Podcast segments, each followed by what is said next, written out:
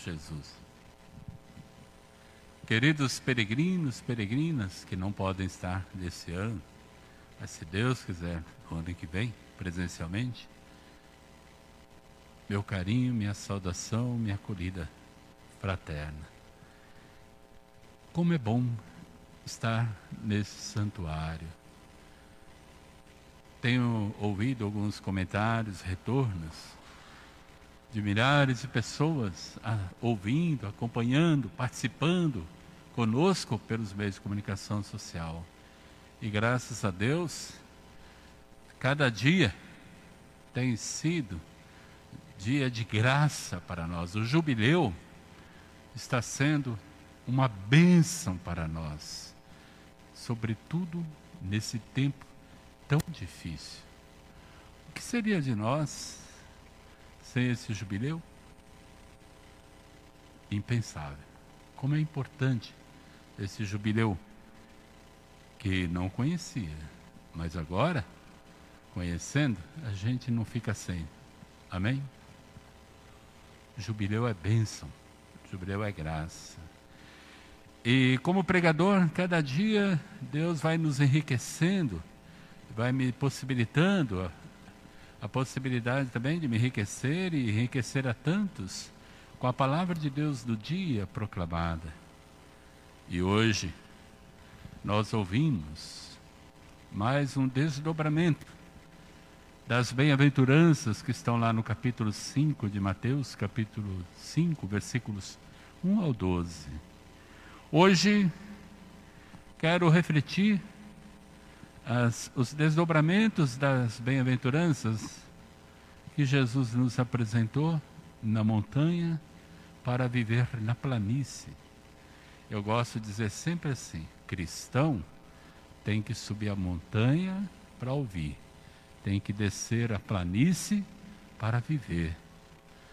E na montanha Jesus nos deu santíssimos ensinamentos para vivermos no cotidiano, viver nos nossos relacionamentos. Na montanha, o sublime mestre, incomparável mestre, ninguém melhor do que Jesus, sublime. Ele, na planície, é o divino redentor que derramará e derramou por nós na cruz o seu sangue, como nos fala o lema desse jubileu, para que fosse seu sangue derramado, água e sangue jorrado do seu sagrado coração, fossem remédio e proteção para nós. Nascimento, a água, alimento, o sangue, a Eucaristia. Queridos irmãos, queridas irmãs, Ouvimos hoje, então, esta passagem, a continuidade da aplicação do Sermão da Montanha.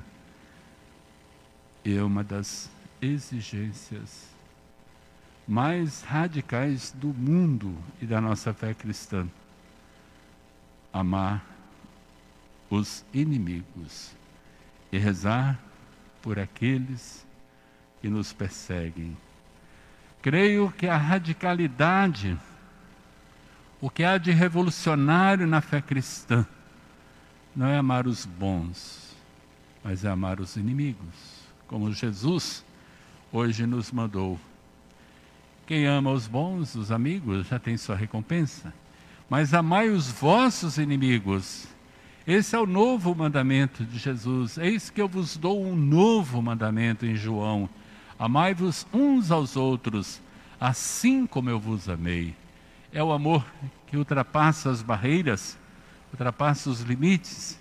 É o amor imensurável, impossível de quantificar tamanho, comprimento, altura e profundidade. Um amor sem medida. O cristão ama com amor sem medida de nosso Senhor testemunhado até o fim na cruz, quando ele disse: Pai, perdoai-lhes, pois não sabe o que fazem. Jesus nos ensinou, e não só nos ensinou, mas ele viveu o amor aos inimigos e nos ensinou a rezar por aqueles que nos perseguem. Da mesma forma eu dizia ontem, repito hoje, muito oportuno que você, na sua Bíblia, você marque lá o capítulo 12 de Paulo aos Romanos. Paulo também manda a gente vencer o mal com o bem e rezar por aqueles que nos perseguem. Confira, vale a pena. O jubileu tem que ser retiro de oração. No seu dia a dia, no seu corre-corre, é preciso dar tempo para a oração. É preciso ter gosto pela palavra de Deus. O católico que é católico não tem medo da Bíblia, tem amor pela palavra de Deus. A palavra não pode ficar lá de enfeite na estante. A palavra tem que ficar em nossa mente, em nosso coração. Queridos irmãos, queridas irmãs, amar os inimigos e rezar por eles não significa que nós devamos nos curvar diante da opressão, da injustiça, mas sempre com uma caridade criativa, um amor criativo, procurar todos os meios, todas as formas de quebrar, de romper a espiral do desamor, do ódio. O ódio não se vence com ódio. O mal não se vence com o mal. O erro não se conserta com outro erro. Por isso, o amor de Deus foi derramado em nossos corações, como Paulo falou aos Romanos, capítulo 5, versículo 5, por meio do Espírito Santo. Talvez o que para nós humanamente seja impossível, mas quando Deus derrama seu amor em nosso coração, e quando nós experimentamos o amor de Deus sem mérito, também somos chamados a comunicar esse amor. Deus nos ama não porque nós sejamos bons, mas para que venhamos a nos tornarmos bons, nos aperfeiçoar, amadurecer, santificar. Sem o amor de Deus, nada temos, nada podemos e nada somos. O amor de Deus é que dá sentido à nossa vida. É o amor de Deus que nos impulsiona. Somente experimentando ser amado por Deus, somente a vivência do amor de Deus, experimentado, é que nos possibilitará amar e rezar pelos inimigos. O amor cristão é sempre desafio. É sempre desafio. Queridos irmãos, queridas irmãs, as bem-aventuranças, esse programa de vida de nosso Senhor para nós, é caminho de felicidade, é caminho de santidade. E hoje, se eu pudesse referenciar, e vou referenciar, a bem-aventurança que nós devemos pôr em prática, todas, é claro, mas sobretudo hoje eu ressalto: bem-aventurados os puros de coração. Por quê? Porque verão a Deus. Os puros de coração verão a Deus. Evangelho de São Mateus, capítulo 5, o versículo 8. Os puros de coração não cultivam o ódio, a vingança, a violência. Os puros de coração como disse Jesus, verão a Deus, porque terão os mesmos sentimentos de Jesus, como Paulo nos falou na carta aos Filipenses, no capítulo 2, no versículo 5. Tenho em vós os mesmos sentimentos de Jesus. Muitas vezes nós temos pôr para fora o que não é de Deus. Certos sentimentos, por vezes, querem invadir nosso coração, de ódio, até de desejar mal para alguém. Não pode. Os puros de coração não regam a semente do ódio. Arranca, estirpa. Tem que tirar do coração ter os mesmos sentimentos de Jesus. Cristão não é aquele que vive de qualquer modo e do jeito que quer. Cristão é aquele que vive como Jesus Cristo viveu. Aquele canto bonito do Padre Zezinho. Amar como Jesus amou, sonhar como Jesus sonhou, pensar, viver, sorrir. O cristão tem que ser configurado a Jesus Cristo. Tão somente assim, com os sentimentos de Jesus, é que na planície do cotidiano, nós deremos, seremos sal da terra e luz do mundo. São as bem-aventuranças. Como ser sal da terra, como ser luz do mundo. Se eu guardar o ódio no meu coração, não vou dar gosto de Deus ao mundo. Não vou iluminar absolutamente nada. Seria apenas um mais um na multidão dos maus. Então eu tenho que ser sal e luz, fazer a diferença. O cristão tem que fazer diferença no mundo. Senão não tem sentido a cruz. Ela vira enfeite. E cruz não é enfeite. Não é ornamentação que se põe no peito ou no, no brinco ou em qualquer lugar numa parede. Cruz não é enfeite, é projeto de vida. Eu quero ser igual a Jesus. Eu quero viver, carregar a minha cruz com seu peso que não é impossível de ser carregado, porque antes ele carregou a cruz de todos nós. Então a cruz de cada dia, com renúncias, para que sejamos sal e luz. E Jesus, portanto, veio dar esse salto qualitativo, um amor universal, um amor que envolve a todos. Jesus veio dar o pleno cumprimento da lei, não veio revogar. Ele não só nos deu a lei nova do amor, mas ele deu pleno cumprimento. Queridos romeiros, romeiras, peregrinos, peregrinas, tudo isso nos leva a ter um desejo no coração. Devemos cultivar alguns desejos no coração e não deixar ninguém tirar do seu coração. Um deles está em Mateus 5, versículo 48. E mais que um desejo, é uma ordem de Jesus. Eu digo que Jesus nunca deu conselho para ninguém. Ele dava ordem, mandamento. Ele não era um conselheiro de coisas que passam. E o que ele mandava fazer, ele fazia. Jesus não só manda, mas ele faz por nós o que ensina. Eis o grande desafio para nós. Sede perfeitos, como o vosso Pai Celeste é perfeito. Deus que ama e faz chover sobre os bons, sobre os justos, injustos, faz o sol nascer sobre o mal e bom. Quando Deus manda o sol, é para todo mundo. Quando Deus manda chuva, é para todo mundo. O amor de Deus é para todos. E por que nós vamos quantificar?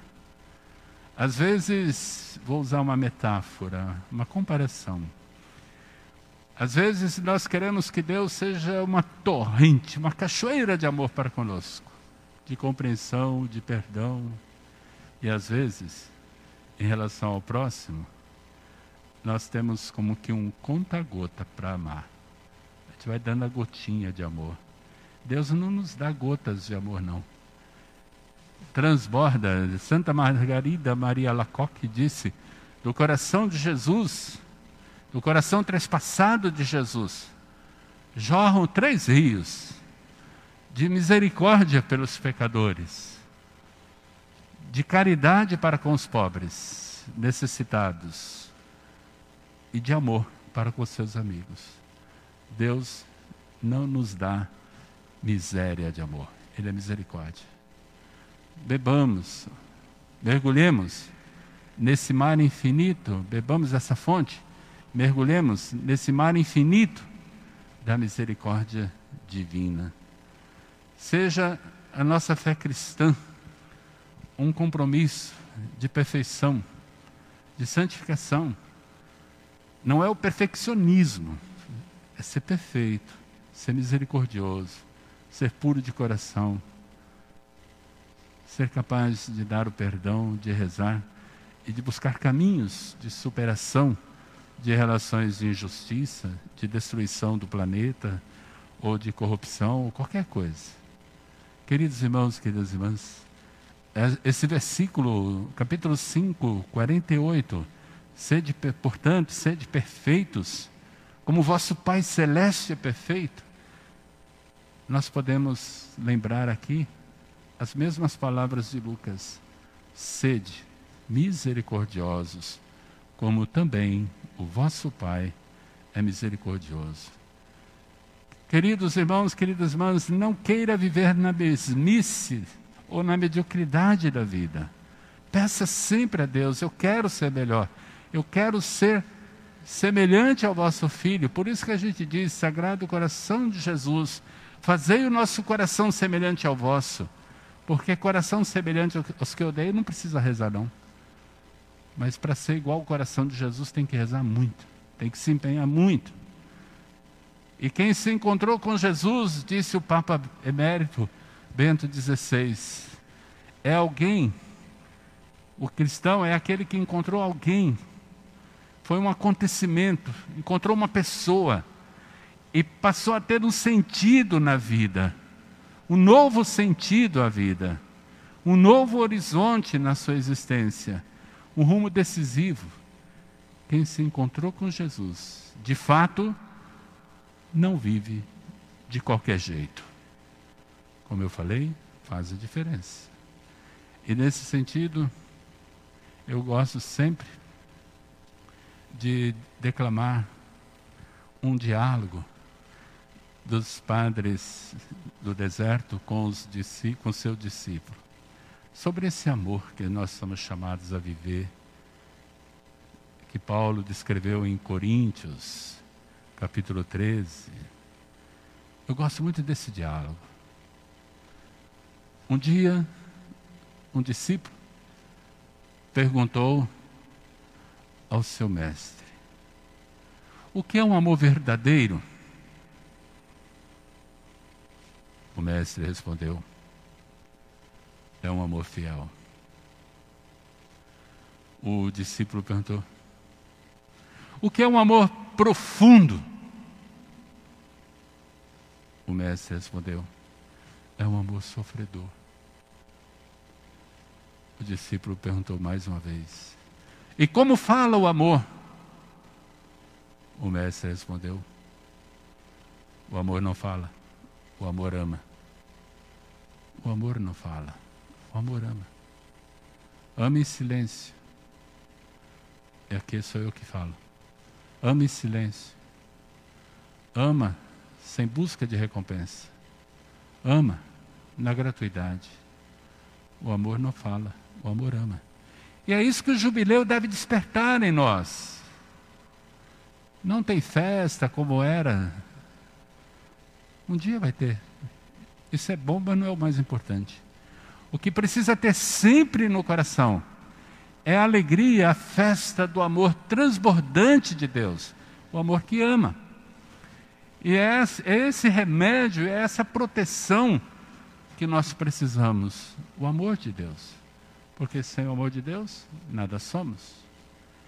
É o amor vivido, como disse Paulo na carta aos Coríntios, que vai transformar a nossa fé em obras solidárias ele escreve à comunidade de Corinto para que ela faça uma coleta solidária com a igreja de Jerusalém. Ele elogia a fé da comunidade, a eloquência, a ciência, o zelo, mas fé sem compromisso de nada adianta.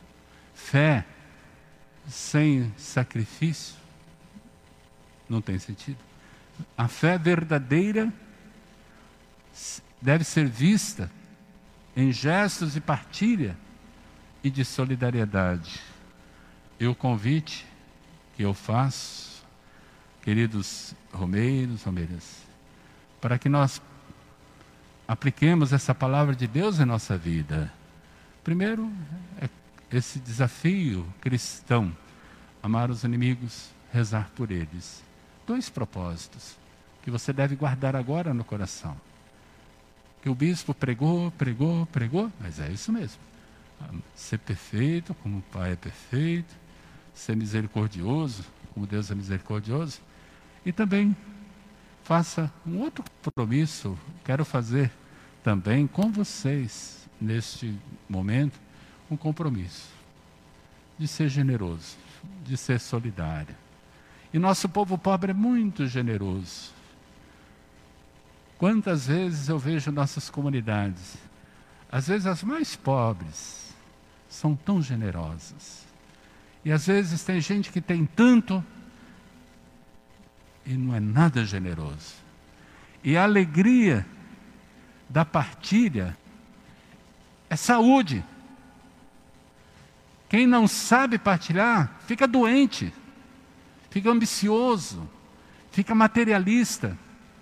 E nós vivemos um tempo difícil que exige partilha, solidariedade. Ou a gente se ajuda, ou não venceremos a batalha. Então, voltando para casa, ou você em sua casa, pensa nisso. Quer ter saúde? Seja generoso, partilhe. Às vezes é uma coisa material, uma roupa, uma comida, mas também um sorriso, uma atenção. Só é feliz quem sabe partilhar. Não adianta dizer eu tenho fé, mas se eu não faço nada porque a fé sem obras é morta. Sejamos generosos. Eu tenho certeza, se você estiver triste e reclamando da vida, faz um esforço, um exercício espiritual. Eu vou dar alguma coisa para alguém. Eu tenho certeza que a alegria que você vai gerar no coração daquela pessoa vai te trazer alegria. Há uma frase que eu sempre repito: somente a roupa que eu partilho para vestir alguém é que me veste. Somente o pão que eu dou de comer é que me alimenta. E é um canto da igreja e com ele eu encerro. Quem vive para si empobrece o seu viver. Não viva para você. Viva para sua família, para a comunidade, para o mundo. O mundo não precisa de instrumentos, pessoas, instrumentos do ódio. O mundo precisa de pessoas, instrumentos do amor. Por isso, canto de Francisco, fazei-nos, ó Pai, instrumentos de vossa paz. Amém. Louvado seja nosso Senhor Jesus Cristo. Para